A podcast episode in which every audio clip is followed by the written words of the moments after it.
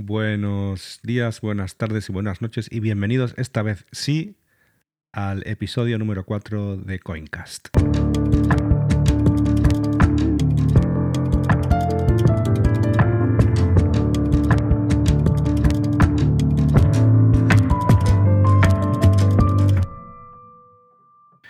Últimamente no paramos de ver en las noticias que los gobiernos de muchos países, a través de sus bancos centrales, están subiendo los tipos de interés para intentar combatir la inflación y evitar así el malestar social. La fórmula es muy sencilla. Los gobiernos, al subir las tasas de interés, están efectivamente incrementando el valor del propio dinero. El dinero vale más. El dinero, por el mero hecho de tenerlo, te está generando más dinero ahora que hace unos meses. ¿Cuál es la consecuencia lógica de que el dinero valga más? Pues que las cosas que compras valen menos. Los precios bajan. La gente como tú y como yo tienen menos problemas para llegar al fin de mes. Los ingredientes para hacer la comida bajan de precio. El pan baja de precio. La electricidad baja de precio. La gasolina baja de precio. La gente se calma y el pueblo no sale a la calle a protestar. Por otra parte, si los gobiernos se pasan subiendo los intereses, acceder al crédito se hace cada vez más complicado. Se reduce mucho la inversión, se para la creación de nuevas empresas y se deja simplemente de innovar. Es más difícil acceder al dinero con el que financiarse. Cuando alguien tiene una idea para desarrollar un producto, te hace falta dinero para llevarlo a cabo. Si nadie te proporciona ese dinero, te fastidias. No hay producto, no hay empresa. Y cuando esto ocurre a gran escala, la economía de un país deja de crecer, o incluso decrece. Se entra en recesión. Las empresas quiebran, la gente se queda sin trabajo. Y no importa que los precios estén bajos, no tienes dinero para gastarlo. Si se da esto, que las empresas o familias quiebren, los bancos centrales lo que hacen es utilizar el otro as que tienen en la manga, la impresión de dinero. Lo imprimen a mansalva y lo regalan a mansalva, en forma de subvenciones, de ayudas o de planes de rescate. El juego de los gobiernos es muy sencillo. ¿Necesitamos dinero? lo imprimimos. ¿Nos hemos pasado imprimiendo dinero? Pues subimos los intereses para que suba su valor. Pero vamos a ver. ¿No os parece este un juego un poco peligroso? ¿Un método un poco dudoso? Yo aquí veo un problema fundamental, y es que ya se ha imprimido muchísimo dinero.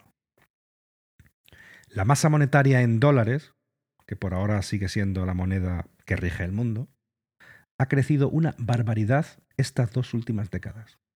Es decir, el número total de dólares en circulación se ha incrementado muchísimo, más de un 10.000%.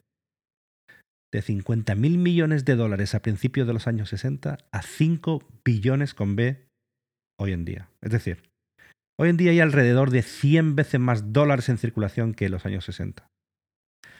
La gallina, amigos míos, ha puesto demasiados huevos. Al fin y al cabo, el dinero que se ha imprimido ya no se destruye. Es decir, la masa monetaria sigue en aumento. Y así lo hace la inflación. Y la Reserva Federal tampoco puede subir los intereses de manera indefinida para controlarla. Los intereses ya están muy, muy altos. Hay bancos que ya se están yendo al garete por ello. Estamos en una encrucijada sin salida o si hay una salida. La historia americana nos cuenta cómo hay un patrón que se repite. Y sí, exactamente. Es el patrón oro.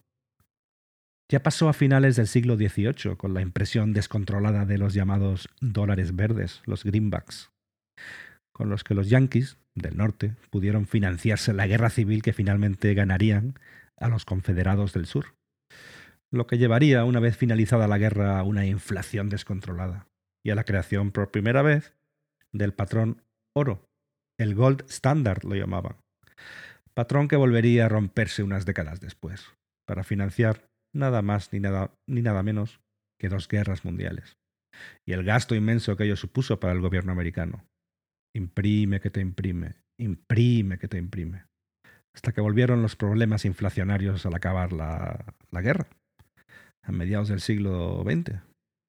la Segunda Guerra Mundial, donde se tuvo que llegar a otro acuerdo, el de Bretton Woods, para fijar la onza de oro a otro cambio fijo en dólares. Otra vez. Y otra vez, dos décadas más tarde, en el 71, Nixon, castigado por los déficits comerciales causados en parte por la perdida guerra de, Vietnam, volvería a sucumbir ante la posibilidad de sacarse el conejo de la chistera y volver a darle a la máquina de impresión. Imprime que te imprime. Era una cosa temporal, decía. Pero ahí siguen. Imprime que te imprime. Hasta hoy. Y yo me pregunto, ¿se repetirá el patrón? ¿Volveremos al patrón oro? ¿O quizá el mundo está preparándose para asumir otro patrón? Uno, a lo mejor, digital.